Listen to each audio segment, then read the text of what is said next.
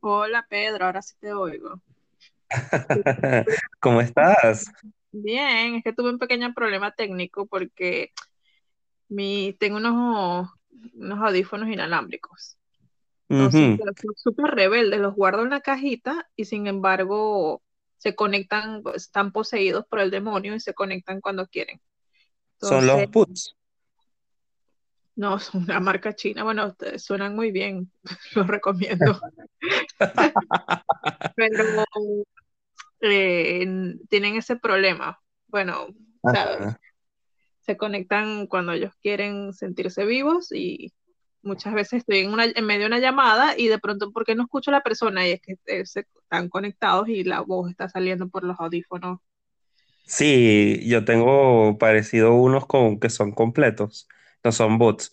Pero sí, cuando le da la gana conecta, porque como los tengo conectados al televisor o a la PC o al celular, a veces pone la voz en la PC, el audio de la computadora y yo estoy con el celular, perdón, con el televisor y yo estoy con el celular nada más. ese es el Entonces, problema de la tecnología, que nos envuelve tanto que al final que es difícil despegarte de ella. Entonces estás teniendo una conversación normal y ocurren estos fenómenos con... extrañísimo, de verdad. Mira, que tanto tiempo, ¿no? Han pasado un mes ya. Dos semanas, dos semanas o no sé cuánto. Sí, mucho, mucho tiempo. ya tenemos 10 episodios. La gente habrá pensado que a lo mejor estábamos haciendo una, espe- una especie de, no sé, de descanso, pero no es así, es simplemente, No, no. Los horarios no. no coincidían. Lo que pasa es que hay diferencia horaria entre nosotros y por eso a veces es como difícil coincidir o a veces porque estamos muy ocupados. Pero no hay diferencia en el sentimiento que hay en nuestros corazones, Pedro. Oh, Dios mío, salió de la vena, la vena del 1400. Muy bien. Porque 1400 es la época, en lo primero que piensas en romántico, 1400 la peste negra. Oye, qué lindo, qué lindo. Sí. Mira, eh, cuéntame, ¿qué vamos a hablar hoy? Vale, bueno, tú has hecho la tarea. Me has dicho que íbamos a hablar de Super Nintendo, pero nos, el ángulo todavía no estamos muy claros, la discusión, el ángulo de la discusión, así que como siempre vamos a improvisar porque bueno, Exacto. Realmente lo que queríamos hablar es de los juegos de video vintage. O sea, todo lo que albergaba Atari hasta Super Nintendo, se puede decir. Que es como que la generación pasada. vale. Bueno, yo de primera mano, por experiencia, no te puedo decir, mira, los primeros recuerdos que tuve con plataformas y consolas fue Ay, es que a veces los confundo. Creo que era el Super Nintendo, el que era gris y tenía para dos controles y algunos detalles en morado, la consola. Ok. Y creo que salió el Super Mario 3 en ese, que era Ah, un... buenísimo. De ese, o sea, ese es el que me acuerdo de primera mano de las primeras consolas que jugué. Sé que existe Atari y, ah, no sé, pensando Ah, no, te voy a decir, ahora sí, pero no sé si cuenta. Bueno, para, para ti tal vez sí. En mi familia teníamos una Mac, pero de las primeras Mac. Las de la manzanita azul con colores así, tipo bandera gay, ¿no? Sí, sí, esa. Exacto. Bueno, antes sí, antes de volverse heterosexual. Y bueno, jugábamos videojuegos en, en, cas- en disquetes. Y me acuerdo, uno de los primeros que jugábamos era como un Yeti de las montañas, que tú, tú esquiabas y tenías que evitar al, al monstruo y, te comía. Y, y había otros así, que sí, de pilotear y eso, pues que era más como un arca- tipo arcada. De eso es mi sí, es mi primera experiencia, pero claro, no es una consola como tal, pero bueno, No, lo que pasa es que el mundo de los videojuegos alberga todo, computador, porque de hecho comenzó en las computadoras. Es que lo más, mira, creo que el primer videojuego ahora, no sé si tengo razón. bueno, debe haber algo con definición, cuando eres, es una definición muy amplia, bueno, cualquier cosa cae, no sé, el, un abaco, no sé, pero eh, creo, que, creo que es el PON, ¿no? ¿No se llama así? El PON, el PON, sí, que es el de las barritas laterales, sí. Sí, es, bueno, de definición clásica, creo que ese es el primero de videojuegos, no sé qué piensas tú. Sí, sí, de hecho, como que allí parte la historia. De hecho, tengo entendido que se armó toda una computadora para ese juego y era una cosa increíblemente grande. Eran procesadores inmensísimos que eran al final 32 kbps y no, menos, creo que eran 8 bits o menos. Era muchísimo menos. Sí, era un punto, bueno, sí, o sea, no, era un punto que se movía en la pantalla y dos barritas. Exacto. Bueno, en la actualidad no lo veo como una tontería, pero es como tú dices que necesitaba una supercomputadora porque imagínate, estás programando algo que tenía que vencer a una persona humana. Claro, además que estamos hablando de que lo que utilizaban eran transistores en vez de em, tablas de chip como son las de ahorita, las tablas electrónicas. La lógica que utilizaban anteriormente eran unas tablas inmensísimas con unos transistores que eran como que emitían cierta cantidad de energía para dar una indicación, una cosa así. Imagínate un proyecto Tesla en, macro. Ah, bueno, no sé, soy un poco bruta, estoy intentando imaginarme Claro, estás hablando de la computadora, que ahora el procesador es algo súper pequeño comparado con antes. Claro, claro. Mm, sí. lo buscaré porque yo necesito, yo soy una persona un poco visual, necesito a veces ver cosas para entender, pero bueno, no sé si estás como enterada de los proyectos de Tesla, que eso eran inmensísimos. ¿De Tesla hablas del original o del Tesla ahora la compañía actual? No, no, Nikola Tesla, el original. Ah, sí, no, claro.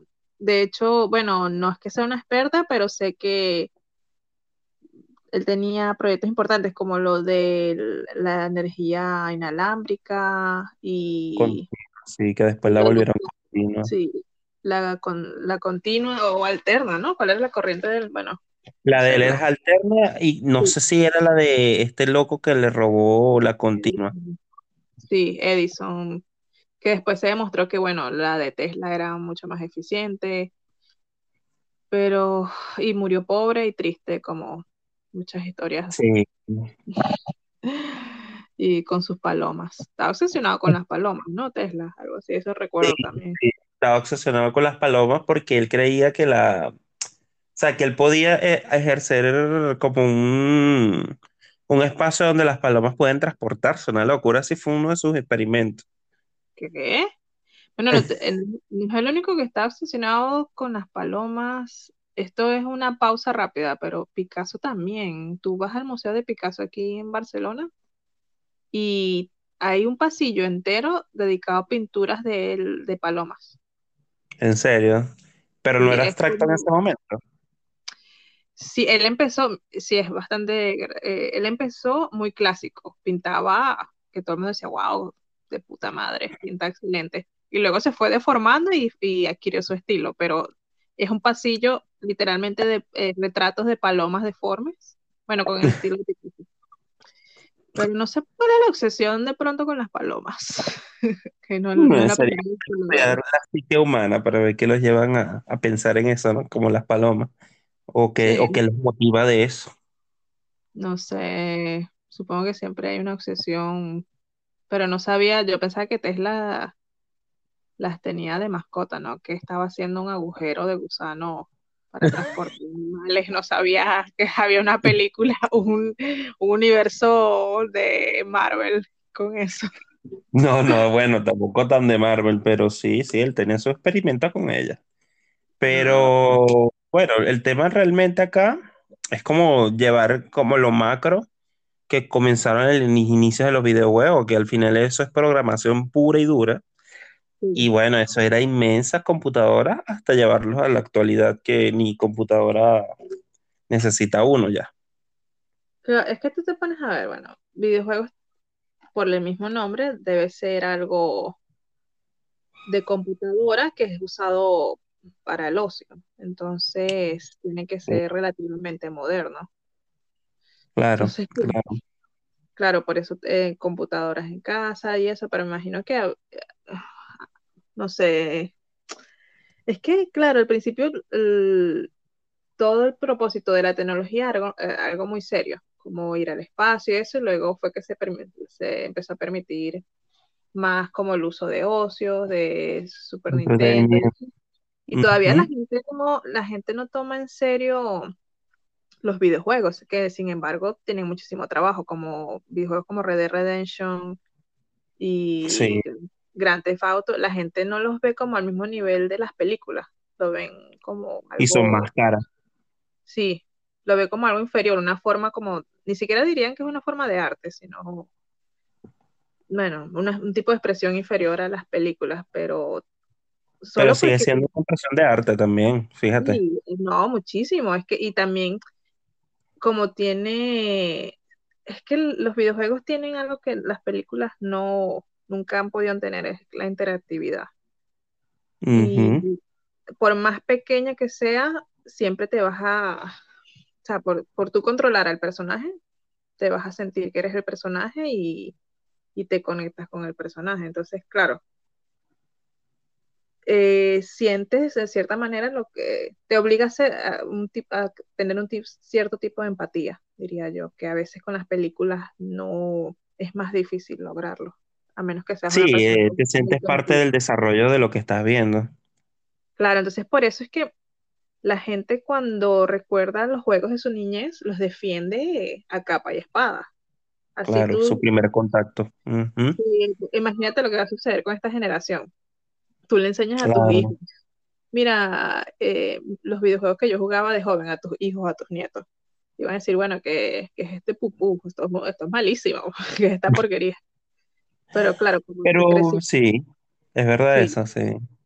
como tú creciste con eso, ah, para ti es, es oro, Aunque tú sabes que en esta, en esta cultura actual se ha desarrollado mucho el interés por lo vintage, por eso de hecho se llama así Sí, esa clasificación y se han formado como grupos que alaben eso, que les gusta, que quieren mantener esa cultura, los coleccionistas mismos, que les gusta tener su colección de videojuegos, desde el primero, un Commodore, que es una computadora juego, que eso es wow, horrible, tú ves esa computadora y los disquetes sí. eran inmensísimos para desarrollar los juegos. No, era una cosa que no, bueno, antes el- eso de ser práctico no existía, era lo, ah, eso e- era la última prioridad, quedaba de Yo último. llegué, yo llegué a jugar Commodore una vez. Sí. No, Pedro, Ya, no tan prima. viejo, tenemos la misma edad. Viejo. Sí, yo era viejo. Imagínate tú, mira, eh, mi primer contacto, para dar así un resumen de los juegos, fue Commodore, obviamente por mi primo, y él tenía el Space, eh, Space Chip, que es ese como que el personaje es como un marcianito que está disparando en la perspectiva de frente. Hacia cosas que vienen cayendo. Entonces, este, el, el juego era así como todo cuadrado, bien chévere. A mí me gustaba. es como un- era como un Space Invaders, algo así. Un Space Invader, pero con, como más modificadito. Pues yo, yo jugué como la versión B, la clase B, no sé. Claro. Sí, claro, empezó, es que también yo pienso que tiene sus cosas malas y buenas cuando el, videojuego se vuelve muy práctico, porque ahora tenemos videojuegos en los móviles, pero eso es lo que ha hecho, bueno, la gente lo ve como algo malo, eh, que se crea un nuevo tipo de público que es el jugador casual. exacto. Y entonces se crea como una élite y eso. Claro, antes la gente era como más fanática de los videojuegos, todavía existe gente fanática, pero ahora eh, también está ese jugador casual como el de Candy Crush y esos juegos de conseguir pistas y eso, que Claro. no, no crean ningún tipo de conexión emocional, ¿sabes? Como los videojuegos de antes, Sí, exacto. Esa, eso. eso lo, eso lo creó Facebook, los juegos de Facebook, para mí. Vale, tú dices. Bueno, Sí, es que estoy pensando también en Android como este juego que nadie se acuerda, Angry Birds. Ajá, ajá. O sea, la gente, bueno, o sea, tú, algunas personas lo recordarán, pero tú no dirás que es como el hito de tu infancia, ¿sabes? No es como Mario, Exacto. eh, Sonic, son cosas que eh, son fenómenos, ciertamente, mucha gente los jugó, pero les falta algo que tienen estos videojuegos que tú dices, bueno, que vintage, pues, que ¿Tú crees Porque que se estos juegos así de tipo Facebook, que son de que haz una granjita, que si los niveles, eso es competitivo. Entonces, los juegos competitivos por lo general no crean conexión en ti de recuerdo, a menos que tú seas competitivo y te dediques a ello. Ahí se hace la diferencia. Bueno, déjame a ver si te lo te voy a dar un contraargumento.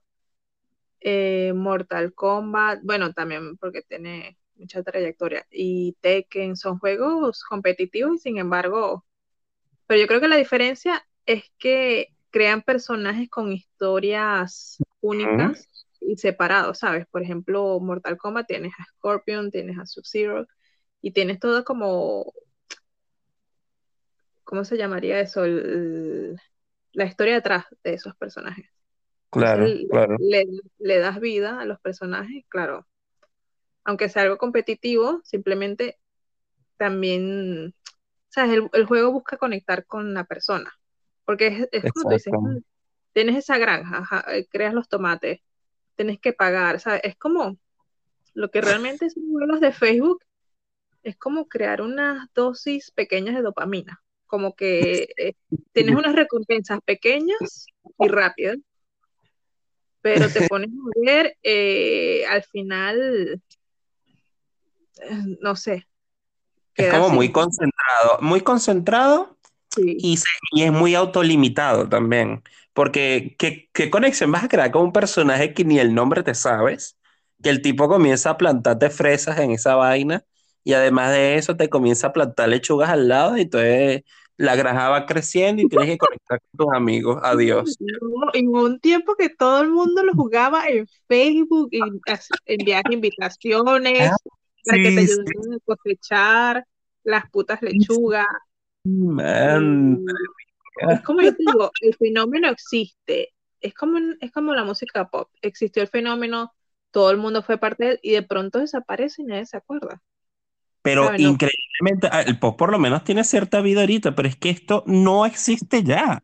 Y si existe es como, ya es como eh, limitado a grupos muy de, pequeños de culto de esos juegos, ¿sabes?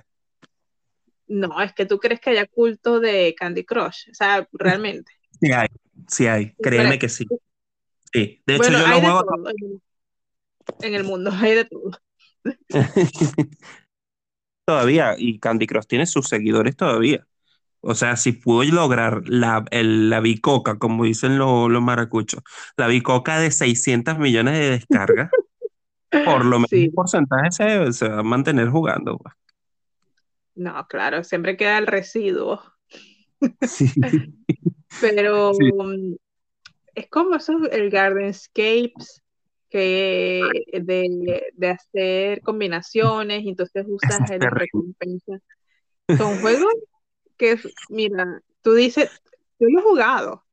Yo lo jugué Y te consumen la vida y pasas horas ahí y después como que de pronto abres los ojos ¡ping! y dices, ¿qué estaba haciendo con mi tiempo? O sea, he perdido literalmente cualquier otra cosa hubiera sido más productiva que esto, porque es que te deja sin nada. Te deja sin, te dejas sin recuerdos positivos, no te conectas con nada. Y es peor, imagínate que gasta dinero en eso. Plata. La mente que mete plata, ahí está peor todavía. La gente que eh, invierte en eso es peor, porque además no es que hay torneos de Gardenscapes, como esa gente que. la gente que mete dinero en estos videojuegos que compras armaduras y eso, al menos hay torneos y tú puedes sacarle un provecho monetario, algo así. No, no hay torneos mundiales de Candy Crush ni de la granjita.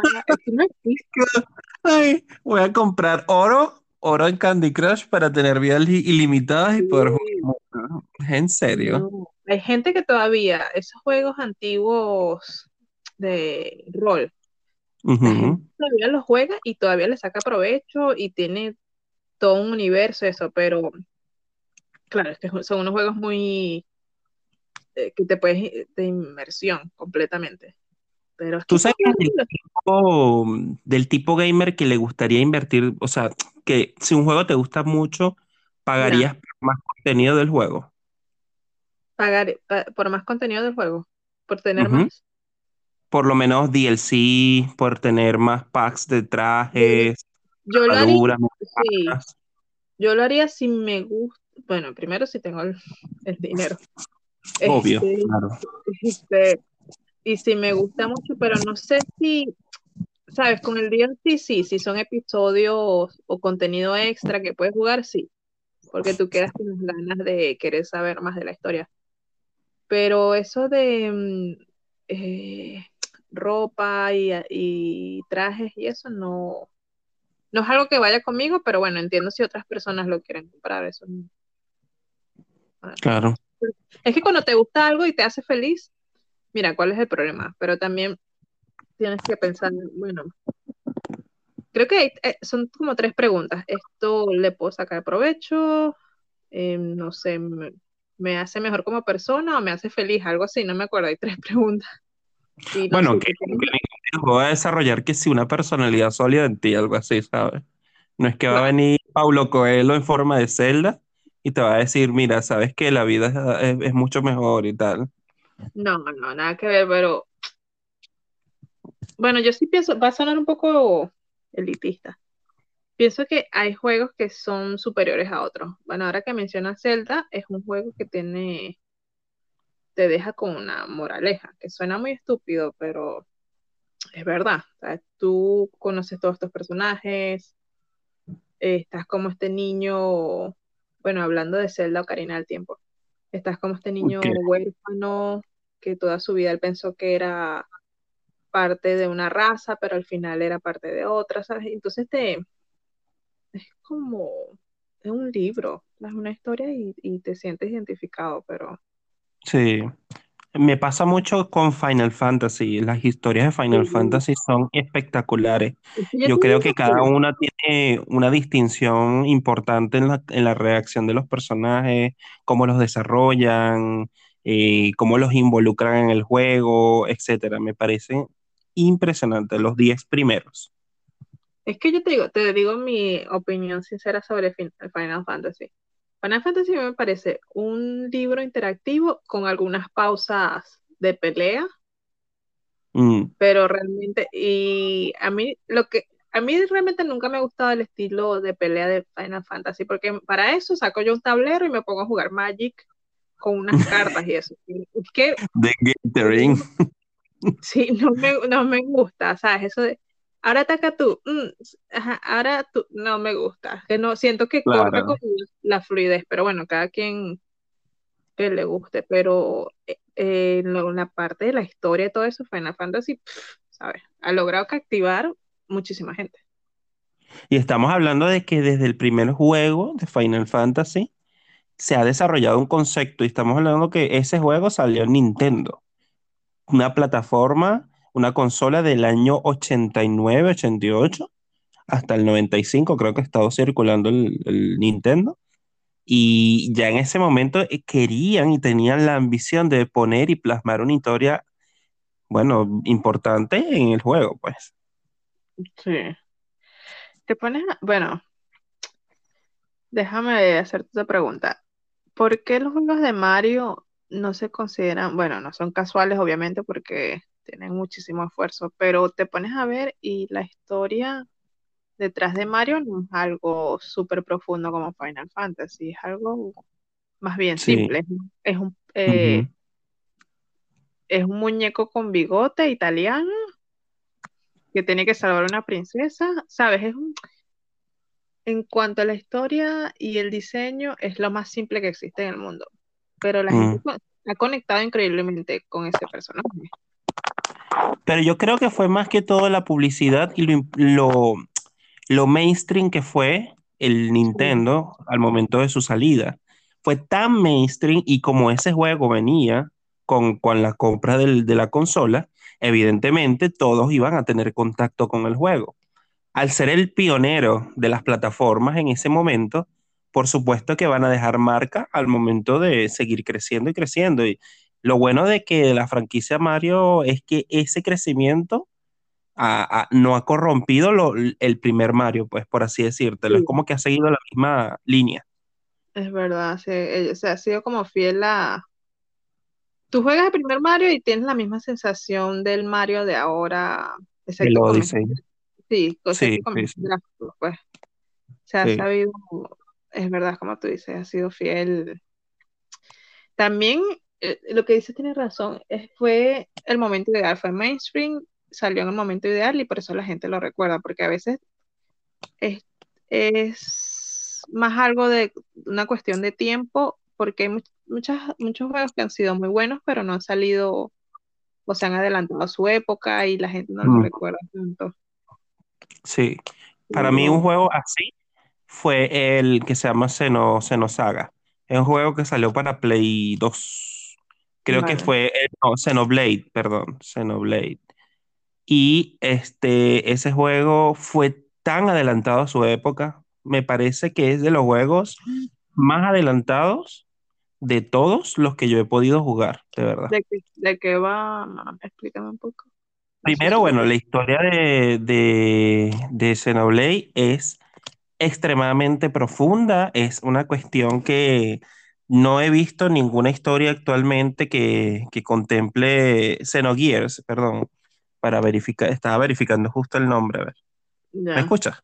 Sí, sí, te Ajá. escucho de, de- ajá, de Sí, va el. Sí, el, el- el juego es, eh, es con mechas, obviamente eso ya es bastante mainstream, pues por los anime y por todo lo que es el desarrollo de eso, pero es con mechas, este, pero los personajes tienen un desarrollo complejísimo, en el sentido de que desarrollan dobles personalidades, se tocan temas eh, eh, filosóficos, como el, el cuestionamiento de la vida después de la muerte, los enunciados de este Nietzsche, em, muchísimas cosas, muchísimas cosas. Y todo está contenido en, en dos CDs. Bueno, te puedo decir algo. A lo mejor no es que se adelantó a su época, sino que también pasa algo con los videojuegos y, y las formas de entretenimiento en general, que a veces cuando lo haces muy complejo o muy profundo, eso asusta al público. Y hay personas que lo saben apreciar y dicen, no, wow, esto es una obra de arte. Pero si es algo que tienes que pensar mucho, a veces la gente le rehuye, ¿no sabes? No sé si, si tú sientes que es así.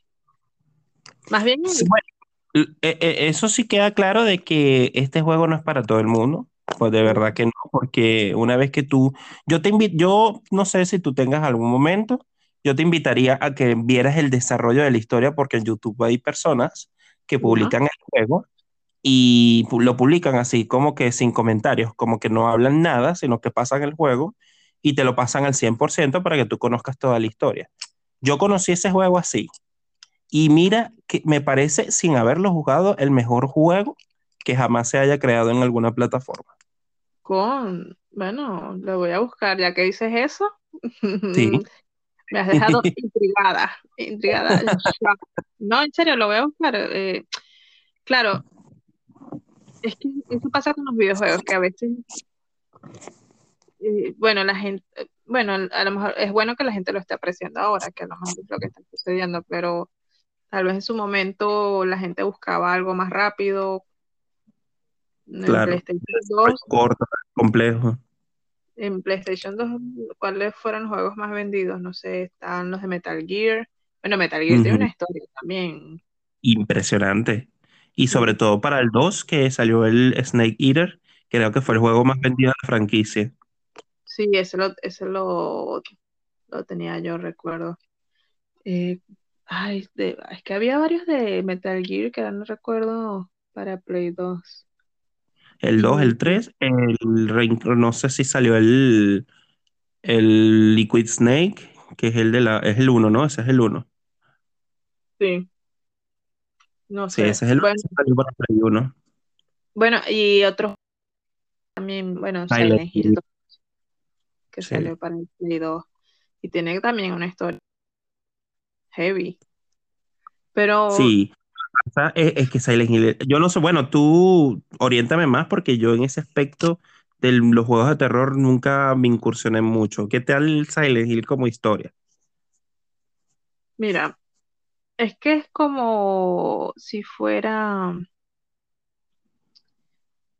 Silent Hill, es como una fuerza, es como si fuera el sol. Y entonces los planetas son las historias de los varios personajes, pero todos se sienten atraídos y todo da vuelta alrededor de, de ese pueblo de Silent Hill. Ah, miércoles. Claro, entonces mientras más pasan los juegos, pero es algo que tienes que prestar mucha atención. Te das cuenta que las historias se conectan de cierta manera. Por ejemplo, el primer juego con el segundo, a ver, estoy pensando, claro, los dos, los dos personajes tenían conexión con Silent Hill. Em, ah, mucha gente, eh, es así, pues todo está conectado con el, pero ahora, no sé, cerebrales que no me dejan pensar, tengo un derrame. Este, Pero tú los jugaste hace tiempo, los pasaste, los dos. sí, más el 2 el 2 me gustó muchísimo.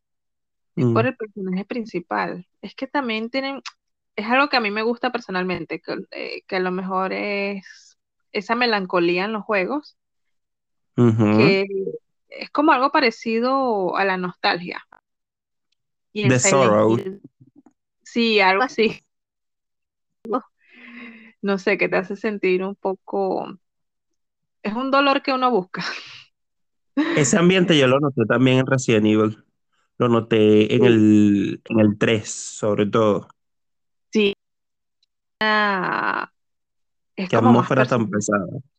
Sí, es, es Sí. más personal, no es tan de acción, lo hacen un poco más de survival y te conectas y sientes. Y es- sí, entiendo lo que dices cuando se hace pesado, a veces tienes que descansar del juego y decir, no sé, o sea, eh, llega un punto que tú dices, bueno, este, es- esto lo estoy jugando para escapar de mi vida o realmente me- más bien me hace más difícil mi existencia.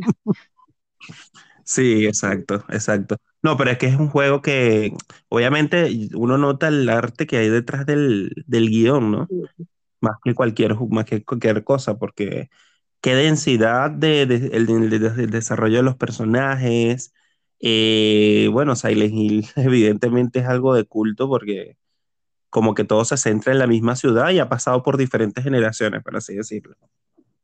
Sí, y también que los, los creadores supieron como ponerle esa aura de intriga, no, no daban completamente la información, sino que daban información un poco por aquí, un poco por allá, entonces la gente, claro, tenía como más sed de saber más y, y trataban de buscar pistas y eso, pero los programadores lo que hacían era poner pistas de vez en cuando, algunos detallitos, ¿sabes? No lo dejaba tan abierto como Resident Evil que, bueno, cada vez que tú caminabas, ah, hay un documento aquí y era una Biblia de cómo se creó el virus y tú sabes.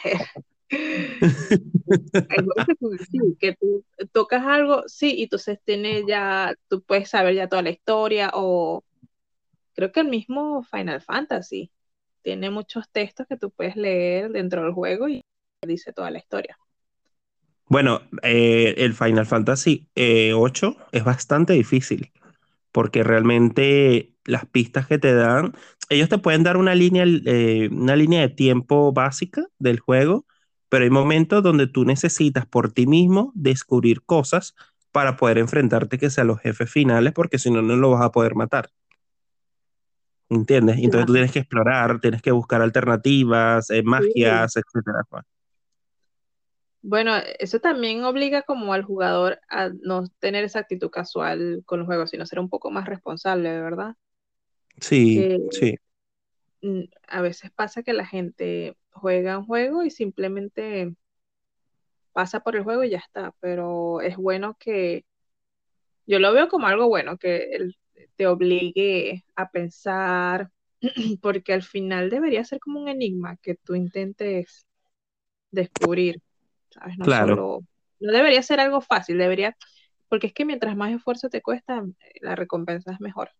Y vas a recordarlo más, porque invertiste mucho tiempo en investigar el peo, el proceso, para poderlo lograr.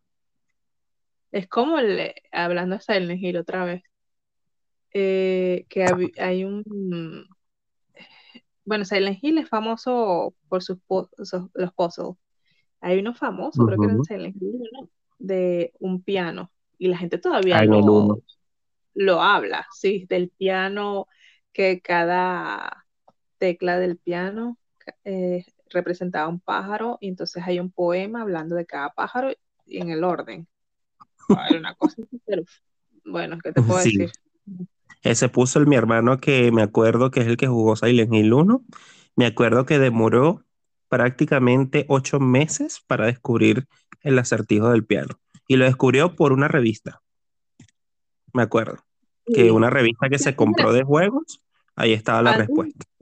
Antes estaba jodido, eso es, eso es otra cosa. Antes tenías que esperar cada mes en la publicación de Super Nintendo o de PlayStation para ver los secretos. Antes no es como, ahora tú buscas en Google, sí, eh, como, y te lo dice todo. antes estabas, esa Fox. Sí, es súper difícil. Eh, yo me acuerdo que para eh, Metroid fue un juego súper icónico en Super Nintendo, el Metroid Fusion, por, creo que es el que se llama así. Y ese juego es difícil. El juego es el juego de plataformas por excelencia en la, en la parte de Nintendo. Y me acuerdo que la gente, este, o sea, como que lo, que cuentan los historiadores y es, es que la gente eh, hacía filas para comprar la revista, la, la, Nintendo, la Famicom, ahí no sé cómo se llama la revista. no sé. Total que era para ver el, el, el, la guía como para poder desarrollar el, juego. Imagínate tú la complejidad. Claro, ahora el internet ha matado eso. De hecho, muchas revistas de juegos ya eso no existe, yo creo, impreso no debe existir. No, para nada, eso es una pérdida de dinero. Sí, no, sí, claro, es como comprar películas pornográficas en, en una tienda, sí, básicamente. Un blockbuster triple X. Antes la gente lo hacía, ok, en, en los años 90. ¿En serio? Pedro, mm. claro, los blockbusters tenían la sesión como detrás de una cortinita y tenían películas pornográficas. ¿Cómo crees que hacía la gente mm. antes? Se metía en internet. Perro, yo pensé que era por revísticas de Playboy y ya, pues. No, eh, la gente antes, sí, en, la, en las cavernas. No, la gente como hacía para ver este, el, VHS porno. Exacto. Y, además, no solo eso, sino que además, si lo, lo alquilabas y la persona anterior no lo había rebobinado, tú tenías que ver el final del aporto y luego rebobinar y ver todo en reverso, como la gente empezaba desde el final, desnuda, y eso, y luego se empezaba a poner la ropa y tú dices, mm, ok. Yo me acuerdo de que antes del VHS estaba el Betamax, y el Betamax habían unos que rebobinaban y otros que no rebobinaban. Sí.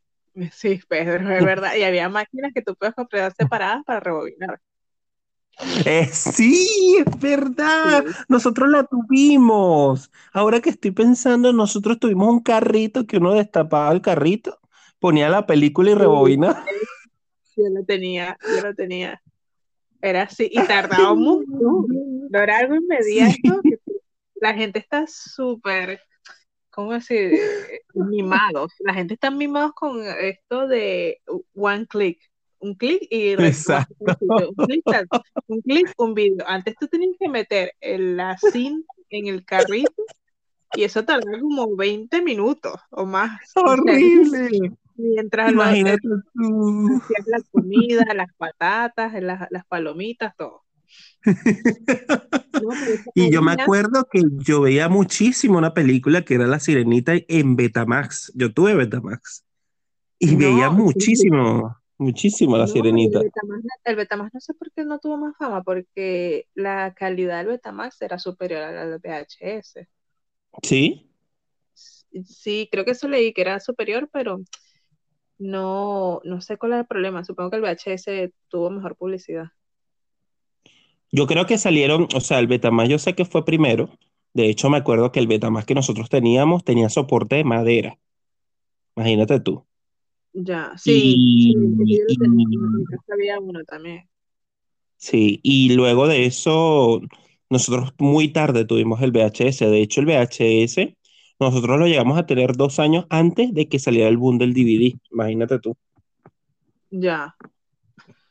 Es que eso es como todo lo que era físico, cintas y eso. Ya cuando la era digital, la gente se olvidó de todo eso, pero Nada, Pero. Eso era una, eso era una lucha, ¿sabes? ¿Cuántas horas nos perdimos rebobinando películas? De hecho, Blockbuster tenía un, como un eslogan que decía Be kind, rewind, como que Ah, bueno, sí, es sé buena verdad. y rebobina. Sí, Porque ese quedaba en San Antonio, ¿verdad? sí, En el blockbuster de San Antonio. sí, entonces, claro, porque estabas emocionado, ibas a alquilar tu película y eh, veías el final. Gracias. Sí, es verdad, es verdad. Be kindly re- re- rewind. Este, qué increíble eso, ¿no? La digitalización y cómo se de lo que es el de lo que es las películas en CD, DVD, eh, di- eh, cuando salían la, los pendrives, hubo una época que está, que vendieron películas en pendrive en Blockbuster. Sí. Claro, es que Blockbuster tuvo varios intentos de no morir Sí, y en esa época estaba saliendo Netflix y Netflix hacía ah, como una el- como a domicilio en DVDs y quería unirse con, quería unirse con Blockbuster, Blockbuster no quiso, decía no, que la gente prefiere venir a nuestras tiendas, obviamente ya sabemos cómo terminó todo eso. Este, Nada, pero es así, es, es que la tecnología ha sido muy, ha traído muy, muy- muchas cosas buenas, pero a la vez también ha sido súper salvaje. O sea, si no te, Exacto, si no te adaptas, mueres, básicamente. exacto. Si no te montas en el burro, te mueres. Es verdad eso. Sí, sí, Y eh, sí, no sé, sorpre- sorprende, es que estoy pensando en los videojuegos y eso, como, ah, estoy pensando, otra vez estoy pensando en el, en el Mario, cómo ha sobrevivido tanto tiempo, es que yo digo, es mm, una cosa tan simple, cómo la gente no, no lo deja ir. no, es plataformero. Ese es el plataformero de- por excelencia. No, y retos, de ahí nacieron todas las demás plataformeras. Es como, claro, es como el núcleo, ¿sabes? El queso de la Exacto. tostada. Es la parte jugosa. Así cuando cortas el, fi- el filet mignon, es lo de adentro. Exacto, ese, corazón que está ahí adentro del, del filet mignon, sí, sí, sí. Es- y el creador es este, ay, este hombre famoso que hizo Zelda también. Lo Él hizo. Zelda. Va, El creador de Mario, espérate, sí, es un hombre. Que el creador de Mario había hecho Zelda. es Shigeru, Shi- es Shigeru Miyamoto, que él hizo, a ver, ¿cuál Miyamoto fue? hizo Zelda, no sabía. Bueno, estoy, creo que sí. Sí, mira, a ver, Shigeru Miyamoto. Está vivo, menos mal. No te mueras. Nunca. Eh, libros. Bueno, aquí dice videojuegos de Shigeru. Donkey Kong, ¿sabes? Wow, este, a ver, Donkey Kong. Mario. Sí, Mario, obviamente. Radar, Radar Scope. No sé cuál es ese. Bueno, y toda la demás familia de Mario, Donkey Kong y, y Zelda, ¿sabes? Tanto. Ah, O Metroid sea. Prime 2000. Metroid. Él hizo Metroid Prime, no puede ser. Star Fox. Wow. Wow. Bueno, me imagino No, que vale, estaba. ese hombre es un genio. A ver, Shigeru Miyamoto es un diseñador y productor de videojuegos japonés que trabaja para Nintendo desde el 1977. de la creación. pues. Sí, el mismo. Y pensar que Nintendo era antes un trading card. ¿Tú te acuerdas? ¿Tú viste esa noticia? Mm, ah, sí. Bueno, mira, déjame leerte esto rápido. Dice, es famoso, es el, se considera el Walt Disney de los juegos electrónicos por haber creado algunas de las franquicias más influyentes de la industria. Entre ellas Mario, Donkey Kong, La Leyenda de Zelda, Star Fox, Pikmin y F-Zero. Sí, sí, recuerdo que antes de ser videojuegos, Nintendo era algo de como de Fórmula 1, no recuerdo, no sé. No, de trading cards. O sea, a jugar con las Ah, cartas así sí, tipo sí, sí, Magic, sí, pues. Sí. La sede antigua de ellos es así como su, la fachada anticuadita. Hice Nintendo Trading Company. Así, tal cual. bueno, sus inicios, está Qué bien. increíble, qué increíble, de verdad. Es como Pokémon, que, que Pokémon era una broma de cartas antes y de repente se, se inició con Game Boy, con el juego rojo y ahí fue. Y de pronto sí tiene toda una historia, unas leyendas urbanas de, de suicidio y todo eso, y Desde el pueblo a la banda. ya tú sabes que es parte de la conciencia colectiva de la sociedad. Sí, sí, sí, es verdad. Pero no, es increíble ese tipo. Y Hideo Kojima, que fue el creador de Silent Hill, el creador de Metal Gear. sí, y- ¿qué? Ya va, estoy leyendo esto bien. La fundación de la Nintendo fue en 1889. Tiene No, 131 años. Estoy bien. 1800, bueno, me imagino que por lo de las cartas que te comenté. What? Ya va, déjame ver. Los antecedentes de Nintendo se remontan al 23 de septiembre de 1889. What? Es en serio. Dice comercializar naipes Hanafuda. Dice que ya va, esto es demasiado profundo. Esto lo tengo que leer y luego lo podemos con- conversar un poco mejor. ¿Qué? ¿Qué? Ya va, espérate. Ah, sí, parece que tiene que ver con, con cartas y eso, pero Ay, pues nada, Hanafuda, que, que, que Ah, naipes, ok, ok.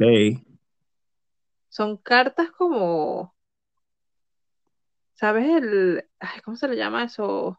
Los naipes que sí, de Marsella y cosas así. Son barajas tradicionales japonesas. Wow. Ajá. Sí, sí, sí, las cartas de Marsella. Bueno, algo así. Estas, los, los naipes Hanafuda son como unas cartas japonesas. Wow. Mira. Wow. No, es que está súper bien porque, claro, para mí la Nintendo empezó en los años 80 con Mario y eso. No sabía que tuviera todo esto. O sea, yo ta- el antecedente de la Nintendo se remontaba a tantos años. Sí sabía que había la parte del trading cards, pero no tanto tiempo, no tanto tiempo. Yo tampoco, pero bueno, siempre se aprende algo nuevo todos los días y te sorprende como esto. No sé, siempre como que la primera consola que la gente recuerda es la Nintendo, la Pues te cuento, la, la primera consola que yo tuve fue la Nintendo asiática, yo no tuve la americana. La de los controles que se ponían en los lados, ¿sabes? No, Pedro, yo no me acuerdo de eso, pero cuéntame No más. puede ser. Eh, mira, No, la, tú sabes que salieron dos versiones, la americana, que era la cajetilla, que era como tono grisáceo y eso, y estaba la sí, sí. Que era con un tono metalizado amarillo. No sé. no Vale, puede ser. No pares, no pares. Y los controles eh, venían conectados a la consola y se conectaban en los laterales. Y cuando tú guardabas el control tenía como una especie de barandillas a los lados del- del- de la consola para tú guardar el control. Era espectacular, muy bonita. Y me acuerdo que, bueno, que los cassettes, en vez de colocarse de frente, metidos dentro de la, de, de frente del, como la americana, se colocaban desde arriba y los cassettes eran la mitad de tamaño que los cassettes de, de la americana. Vale, Sí, no y bueno, con eso comencé. estoy tratando de recordar, pero yo no, no la creo haber visto nunca. ¿Y cómo eran los videojuegos? ¿Tenías que jugarlos en japonés o cómo era todo esto? No, no, no, no, habían adaptaciones al inglés. Eh, lo que pasa es que era la versión asiática, más nada. Eh, lo que sí es que yo también, nosotros llegamos en nuestra casa a tener el Atari, el Atari 2600 que era de madera y con el los dos joysticks. Lo que pasa es que creo que se dañó, lo jugué una vez o dos veces si acaso y se dañó. Era de mi papá, imagínate. Ah, o sea, tu Sí, papá, tu papá fue el primer gamer de la, de la familia. pero no le gustaba tanto. Él creo que él se la compró mi hermano, muy de muy pequeño, o se la regalaron a él, no sé. Total, de que él tenía el juego este de, de, mm, de Space Invader, el primer, el primer así Space Invader que salió, lo tuvo él. Y creo que él, sí, de verdad, sin mentirte, él llegó a tener E E.T. El, el IT maldito que todo el mundo odiaba o Sí, el E.T. maldito, porque me acuerdo que cuando yo vi E.T., cuando salió el sí. boom de, de que desenterraron en Las Vegas el, los, los juegos que habían enterrado de E.T., ¿sabes? Eso sí. Bueno, Ajá. eh, cuando yo vi los videos del, del juego en sí, el desarrollo, yo me acuerdo haberlo visto de pequeño. Y yo dije, este juego yo lo vi de niño, lo vi de niño. Y entonces yo creo que nosotros en la casa, ahí en el, dentro de la basura celestial y cósmica que hay en mi casa, porque tú entras ahí, esa vaina es el cinturón de asteroides de- del, del sistema solar. No, mis padres también tienen esos ojos. También tienen, tienen esos, esos espacios que tienen tesoros que deben costar miles de dólares y, pero yo, mm, bah, ¿qué es esto? Y bueno, y el E.T. yo creo que está por ahí. Por ahí anda E.T., tiene el Space Invader. Creo que llegó a tener pocos juegos, como cuatro o cinco. Pero sí me acuerdo haber visto la consola de madera y de ese Atari 2600. No, no se siente demasiado bien eso que me acabas de decir, que tú ves un vídeo ahora de adulto, pero sientes algo dentro de ti y dices, wow, yo recuerdo haber visto esto en persona hace mucho tiempo. Entonces, claro, viste, sí. viste el video de ti, pero lo recuerdas en- cuando eras niño. Esa sensación, Reminiscencia, así que. esa sensación es excelente. A mí me encanta. Y es algo que no planifica, sino ¿Cómo se llama eso? Eso se llama. eh, eso, no es un déjà vu. No, no, no. eh, Eso tiene un nombre. Este. ¡Ay! Lo tengo en la punta de la lengua. Es búscalo como porque no una. Eh, es con E. eh, eh, o, o por ahí. es la letra más usada del alfabeto, no sé. Epopeya, no, no, no. Ay, Dios mío, no. tengo curiosidad ahora. Mm, No sé. Cuando tú tienes una reminiscencia de algo bueno del pasado, se me olvidó eso, chamo. No puedo creerlo. Ah, Pedro, no sé, yo sé menos que tú, pero digo Que que se que. siente, se siente súper bien. Así como tú ves algo y Sí, dices, "Ah, yo viví eso en persona. Entonces, claro, viviste el IT que era famoso porque es toda una leyenda de que el juego, imagínate que en esa época a los juegos no le pedías nada, le pedías que solo funcionara bien, de ganar o perder y ya está, ¿sabes? Era realmente, exacto. y era un juego que fue tan malo que la compañía quebró, lo recuerdo bien, o estuvo a punto de quebrar. No, fue un juego que le invirtieron demasiado dinero en desarrollo porque ellos querían el juego, dieron la propuesta a Atari y quien invertía en él era la misma compañía, era Atari. Porque no es como ahora que hay estudios independientes ni y cada estudio hacía el juego y después se lo vendían a la compañía principal. No, no, no, no. Todos trabajaban en la compañía y ellos mismos ahí tenían que invertir en el proyecto o no. Y fue una inversión muy cara y en- les pidieron muy poco tiempo. O sea, que en poco tiempo tuvieran el juego hecho. y, y ¿qué pasó? ¿Por qué falla, no, falla tan fuertemente? Bueno, por eso, porque le pidieron que estuviese el juego desarrollado en muy poco tiempo por el estreno de E.T. Tú sabes que cuando son juegos de, de películas, como que hay un una temporada donde la gente está enfocada en eso, ¿no? Y entonces el tiempo es más limitado que por lo menos que vayas a sacar, qué sé yo, una franquicia de otro juego X, pues. Ya, es que siempre es. Entonces, sí, em- Sí. siempre es así. Que Siempre es quieren, así. claro, Entonces, bueno, tienen una visión, pero quieren hacerlo en una semana. Entonces, claro, terminan con terminan con una plasta de mierda que, bueno, pero al menos la gente lo recuerda. Y eso, como tú dices, que cogieron los cartuchos y los enterraron en Las Vegas, eso es una historia que queda en los anales de, de- de los Pero es que fue libros. así que lo tenían que desaparecer porque ellos se endeudaron tanto que ellos tenían que devolver toda la mercancía que tenían disponible de Haití y por eso lo entierran. Por el Ya embargo que le hicieron, porque eso fue un embargo que le hicieron a ellos. Lo enterraron por el embargo, ¿por qué? Para evitar, ¿qué Obviamente eso se lo iban a decomisar porque eso era parte de la mercancía que ellos iban a embargar. Y además Ajá. de eso, pues porque, bueno, porque no estaba vendiendo el producto y lo tenían acaparado ahí, pues. Entonces lo enterraron, no sé, les dio un, breakdown, tuvieron un, enterremos sí no enterremos eso en nuestras memorias para siempre, como que si fueran, Qué bueno. o sea, esto va a ser- sonar como una, una referencia un poco oscura, pero como si fueran cuerpos de Auschwitz, algo así, no sé. Ay, Dios sí, mío. enterremos, no, enterremos esto en la historia para siempre, o sea, yo digo, ok, fallaron, pero a la basura, pero así enterrarlo en un lote vacío en Las Vegas con Sí, ni que fuera la broma súper, casi que con plomo porque es radioactiva. Ah, sí, no, además. Este, no sé, pensando, ah, estaba pensando en este youtuber, ahora que eh, estamos hablando de juegos vintage y eso, el, el Angry Video Gamer. Uf, buenísimo. De verdad que ese tipo me da demasiada risa los antiguos videos. Los nuevos no tanto. No, habrás visto la colección de videojuegos que tiene el de consolas, Impresionante. eh, no solo esos juegos de mesa. Por cierto que hablando de eso, fue con él que yo vi cómo funcionaba la, Como- la Commodore, que yo no tenía ni idea. Y también Ah, ese, el primer intento que tuvo la Nintendo de hacer el, el VR, que tenía ajá, que era en rojo. Ujú. sí, que era una cosa que la gente le daba migraña súper fuerte. ¿Cómo se llamaba?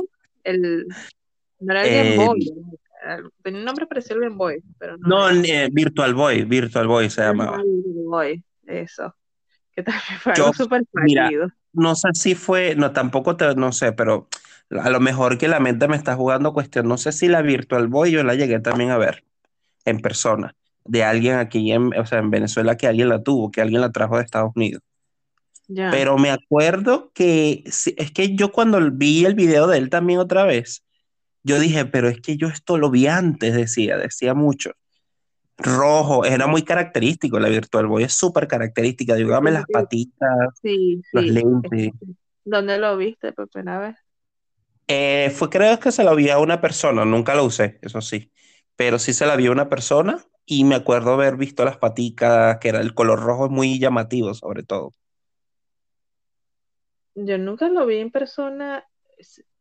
Sí recuerdo haber visto, no sé si en mi familia había el guante de la Nintendo, que también fue una cosa súper fallida. El guante, ¿cuál fue? había- el Power Glove.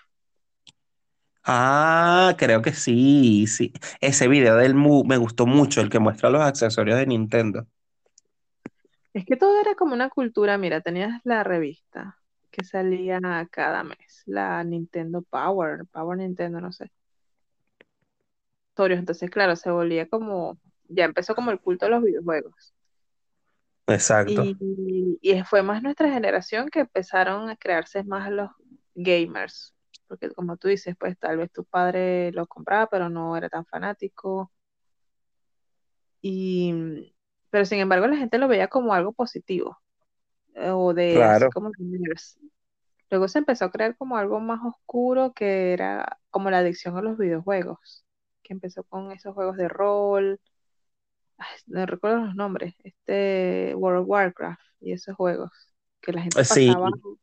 que es un escuchaba, pionero, World of Warcraft. sí, que la gente pasaba, no, pasó tres días seguidos jugando el videojuego y claro, ya la gente veía como los videojuegos algo del demonio. Exacto. Que después salió el predicador tonto ese diciendo que Resident Evil metía demonios. Ah, sí. Ah, bueno, pero también tienes que ser muy tonto para creer esas cosas. No sé. Bueno, eh, al menos fue entretenido. Sí, sí. y- pero de verdad que a mí me gustó esa cultura de coleccionismo, no coleccionismo, de la cantidad de accesorios que salían para una consola. ¿Me entiendes? Me gustó muchísimo. De hecho, yo la Game Boy la disfruté mucho porque en ese momento mi mamá me compró todos los accesorios casi que disponibles de la, casi que me faltó la impresora. Es lo único que me faltó.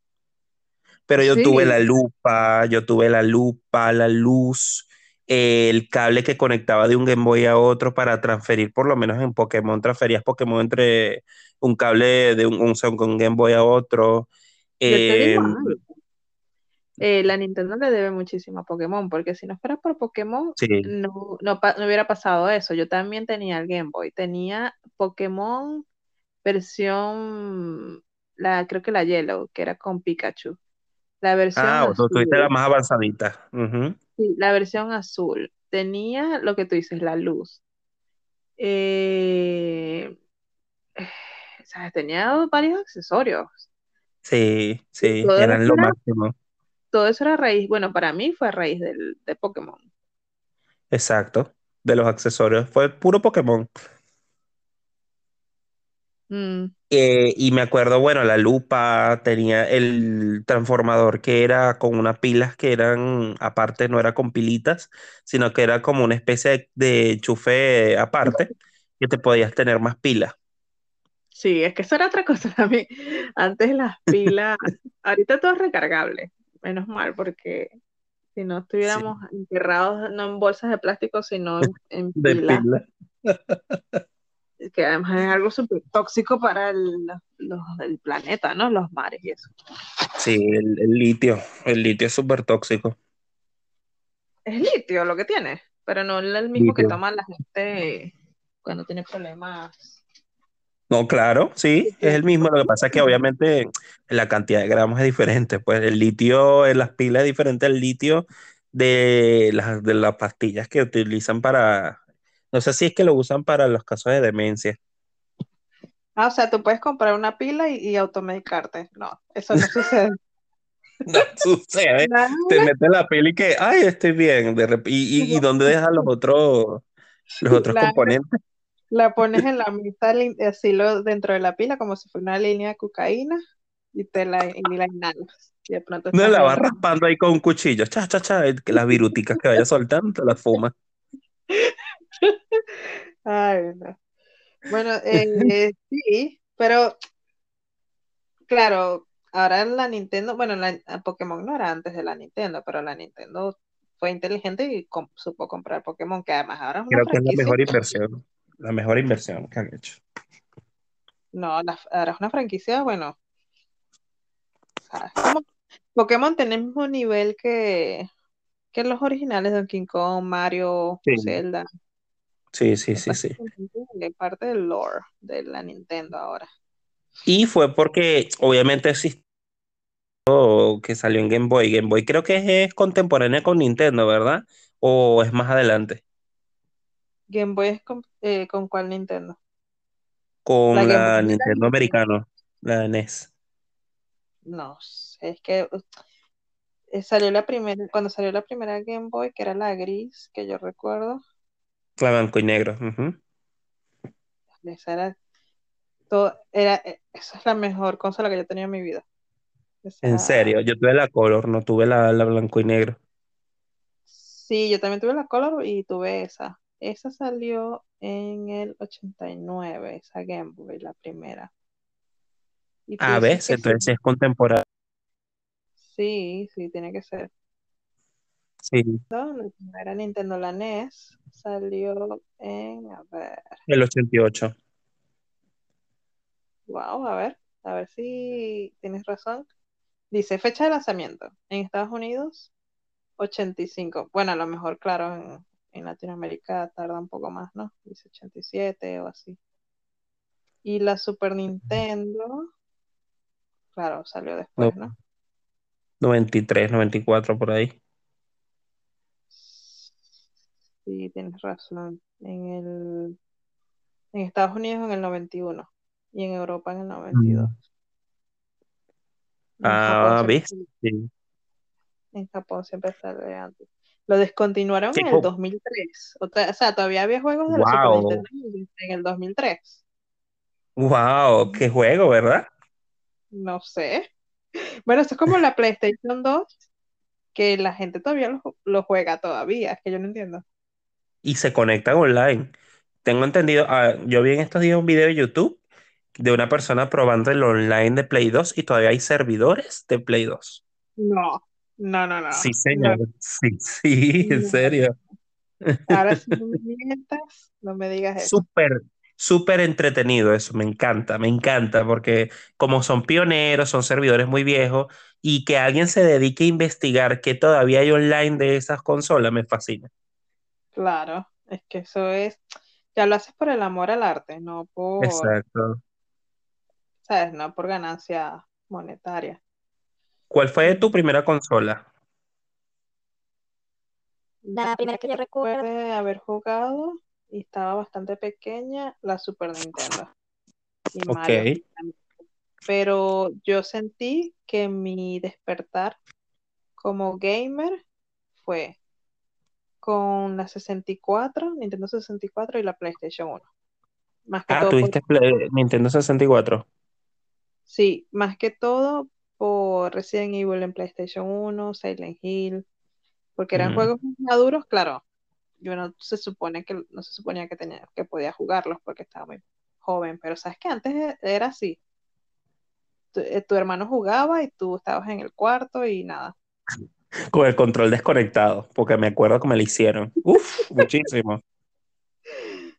Y bueno, que claro, no quieres, no quieres jugar tranquilo, no ser molestado por los hermanos.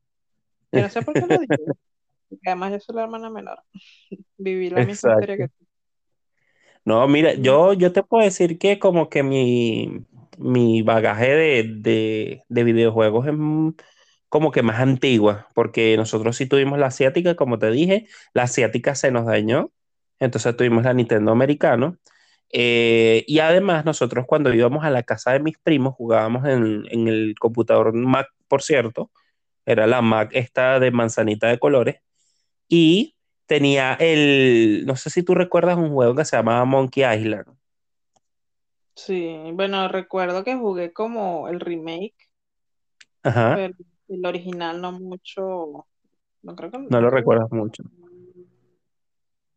Ese no, juego es uno de los mejores juegos para mí en, en Quest, en lo que es el, el tipo Quest, puso toda esa cuestión. Eh, a- hasta la fecha, yo ese juego no lo he podido pasar. Es difícil. sí, Sí, wow. sí, es un juego difícil. Debería haber una lista por ahí, la buscaré luego, de los juegos más difíciles de la historia. Seguro que la mayoría son juegos viejos porque, Sí, te voy a decir algo por experiencia. La otra vez estaba jugando Resident Evil 4, el código Verónica. ese es súper bueno. Es el de GameCube, ¿no? Sí, lo creo que lo estaba jugando en el Play 3, que, sabes, tiene para jugar eh, la retrocompatibilidad. Y nada, decía, Dios mío, qué cosa más frustrante, me estaba molestando y todo. No pasaba la escena de la pelea con Tyra en el avión, entonces estaba así como el, el meme ese de Snoop Dogg, de fucking shit. Como 100 veces. Es que antes era así, antes los videojuegos o los pasabas o, tenías que dejar el videojuego que cogiera polvo en la repisa, porque no te daba, no, ¿sabes? No había así que fácil, más fácil, no, eso era mámalo. Mamalín, mamalín. Me ro- un juego que me pasó así que era súper difícil, súper difícil que, bueno, aparte de Monkey Island, que como te digo, no, lo desinstalé y todo, eh, fue Akuji, me acuerdo. Es un juego de Play 1. ¿y de qué iba? Era como de un tipo que era tribal, tribal, así como eh, indio, con tribal, tatuado, toda esa cuestión que hacía magia de invocación y la cuestión. Y era de plataformas también. Pero era difícil. Uf, nada, nada, nada. Ya decía, ya no que te digo algo. Es que la gente todavía habla de juegos como Contra y Castlevania. Que tuvieron que crear un código de vidas y cintas para tú pasar ese juego. Es que es un juego que tenía como 100 niveles peludísimos y la otra tiene cinco, vidas. Ay, no, no, no. No, no, y la gente está ahora, te digo, súper mimada. Antes tú jugabas a veces y no tenía save, o sea, no, vi, no guardabas, tenías que jugar un juego ocho horas seguidas con los ojos como huevos fritos hasta que no te apagabas esa consola y perdías todo el progreso de tu vida. No, eh, bueno, yo tuve Sega, esa fue la siguiente consola que yo tuve después de Nintendo. Y bueno, eh, Sega, el Sonic 3, que fue el que llegamos a tener nosotros, era difícil, pero difícil como tú no tienes idea. a mí me costó un mundo. Antes era así. Lo, o sea, esto era como que los programadores decían, sí, este juego es para niños. Pero a la vez tenía una dificultad, como que si esto fuera, ¿sabes? Para un experto así, el sensei. Uno de niño recibió de verdad muchas decepciones con eso. O sea, la, adultez, la adultez llegó gracias a los, a los videojuegos. Sí, sí, de verdad. No, frustradísimo, frustradísimo. Nosotros además tuvimos el Mortal Kombat 3 en Sega y el Shinobi, ¡Oh! que es el Ninja Gaiden. ¡Oh, Dios mío! ¿Qué te hacía reevaluar tu vida? O sea, era tan difícil que te decías, no, tengo que dejar esto, porque estoy muy enfadado, esto no me puede afectar en mi vida. Era una cosa, o sea, y cuando mientras más avanzado estabas, decías, ya casi lo tengo, ya casi, y perdías, bueno. ¿Y Parasite Eve? ¿Tú llegaste a jugar a ese, Parasite Eve? Me suena, pero no. Que es de Square Enix, bueno, que es Squaresoft en ese momento. Y tenía la, cierta mecánica de, de, Final Fantasy, la tenía parecida. Ya. Por turnos. Perro, qué juego tan difícil también. Oh, no, no, no, no el 1 sobre todo, y, asustaba muchísimo. Yo a ese yo lo, yo lo dejé jugar, igual que el Dino Crisis, cuando eh, me salió a mí el dinosaurio ese por la ventana, yo dije, ¿sabe qué? Este juego lo vas a jugar tú, porque yo no lo voy a jugar. Dino Crisis era excelente, ¿qué estás hablando? ¿Qué te perdiste la vida, Pedro? Por favor, vuelve, compra un PlayStation y compra no, no. No, no, no, qué susto yo me llevé. Ese fue el susto más grande de Play 1 que yo tuve, de verdad. De verdad, a mí se me salió la boca por el culo, de verdad es que tenía unos sustos. Horrible, horrible, horrible. Mira, tanto eso. Sí, esa escena, como la escena de Silent Hill 1, donde está encerrado él y vienen las enfermeras. No, yo dije, mire, ¿sabe qué? Yo me voy a ver a ver cómo juega mi hermano y veo el final, porque yo no me voy a calar estos sustos. No sé. No, ahora tienes, ahora tienes una acción, simplemente YouTube, buscar recién eh, Wall True. ya está. Sí, sí. Bueno, Pedro, eso era parte de crecer como niño. y... M de mature, pero tú sabías de qué iba y eso era para ti. Claro, claro. Pero yo no los puedes enfrentar. De verdad, de los juegos de Play 1 que no pude enfrentar fue Silent Hill 1 y, y, como, y el sustazo de Dino Crisis que no se me va a olvidar nunca cuando ese dinosaurio se vino y rompió ese vidrio. Yo ¡ah! solté ese control y apagué ese Play de una vez. Ni salvé. Déjame, déjame pensar si hubo alguna vez yo jugando que haya tenido que pagar la consola y no sé, tal vez con Resident Evil, es que hay unos momentos muy desesperantes. Sí, la, persecución de, de es desesperante. Sí, bueno, Silent Hill no era tanto de susto así como eh, scare jumps, sino, digo, jumps. Que no, que no. Yo me acuerdo de una parte en el hospital Ay, no, sí. Pero era también más atmosférico, que era una atmósfera como que te entraba en el Pesadísima. cuerpo. Sí, Sí, sí. Wow, Pedro, muy este ha sido, este ha sido nuestro mejor episodio, el que más, más hemos disfrutado. Siempre decimos de todos, este ha sido el mejor. No, Sí, sí, sí. guau, guau, guau. Pero eh, es como para dar a entender que lo, la importancia que han tenido los videojuegos en nosotros, ¿no? Y la pasión que le tenemos, porque eso es pasión al final. Sí, que yo siento que ahora los chicos, no sé, no crecen con eso, ¿verdad? Crecen más con la competición, con las ganas de comparar, de mira cuánto dinero le estoy invirtiendo al juego, ¿sabes? Sí, De hecho, claro. tú ves ahorita un youtuber y es- se caracterizan por ser eh, jugadores de X juego y que ese juego lo tengan con todos los trajes que cuesten hasta un millón de dólares. Es así, entonces crecen con eso, el TikTok, el Instagram, pero no sé, falta como una inocencia que tenía eso de los videojuegos, ¿sabes? Mm, sí, Compartir las sí, Ibas a casa de tus amigos, te quedabas en las tardes jugando Mortal Kombat o lo que sea, o, o pasabas a niveles de Mario claro. y no sé, a veces no voy a tu casa y traías, llevabas tu control para jugar en O la la misma consola, ¿te acuerdas como cuántas veces nosotros no lo hicimos? Sí, sí, y nada, ya son, ya hubo esa generación, pero ya esta nueva generación, bueno, tiene otras cosas diferentes. Sí, sí. Bueno, además que ahora la generación actual tiene la, yo digo que de las cosas más positivas que tienen actualmente es la posibilidad de jugar multijugador con otras personas en otros países o otros lados. Eso para mí, de Play 3, cuando yo lo vi, eh, me pareció único, único. Ya. Claro, ahora se aprende mucho, pero no sé, todo tiene su época. Estamos volviendo a la, la- nostalgia de nuevo. Sí, sí, claro. Bueno, es que todos los caminos llegan a Roma, de verdad. Eh, para nosotros sí. Bueno, Pedro, próxima semana, ¿qué te gustaría hablar? Bueno, eh, elige tú, a ver, ¿qué te gustaría discutir? Me gustaría discutir. ¿Quieres desviarte mucho o mantenernos en la misma línea? No, como tú gustes. ¿Qué es lo que te gustaría hablar? Algo así como que un tema que te gustaría discutir porque te gustaría, pues, o lo, o lo, o lo tengas pensado. No sé, estoy hablando de, eh, estoy, estaba pensando en, en los diferentes tipos de relaciones entre las personas, como las relaciones abiertas, poliamorosas.